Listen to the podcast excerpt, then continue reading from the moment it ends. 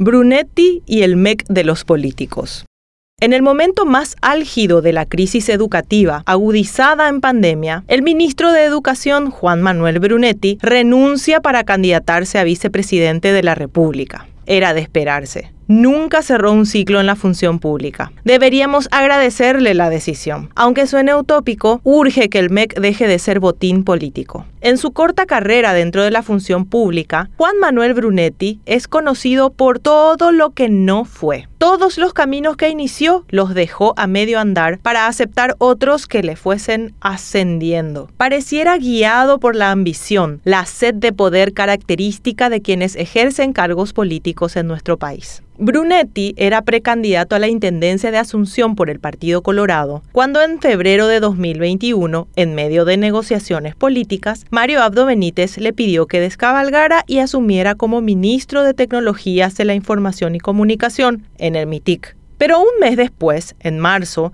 dejó el MITIC y aceptó ser ministro de Educación. Este mes, cuando cumple un año al frente del MEC, Brunetti decide nuevamente dejar el puesto porque otra vez en medio de negociaciones políticas aceptó ser precandidato a la vicepresidencia de la República por el oficialismo. El Ministerio de Educación y Ciencias, el MEC, uno de los ministerios que más fondos recibe y que más funcionarios tiene, solo los docentes en aula son unos 80.000, es utilizado por los gobiernos de turno como botín político, lejos del delicado rol que debería ejercer, el de liderar en serio el proceso de formación, de educación de nuestros niños y jóvenes que más que el futuro son el presente de esta nación. Al frente del MEC, Brunetti no fue la excepción. Juanma habló, habló y habló se reunió con todos los sectores y prometió un montón. Allá por septiembre de 2021, contrató un servicio publicitario por 6 mil millones de guaraníes y para diciembre los maestros recibían encuestas para saber si votarían por Juanma para senador. Hoy, usado el ministerio como trampolín, Brunetti deja la educación como la encontró, con kits escolares sin bolígrafos, falta de rubros para docentes, escuelas sin la infraestructura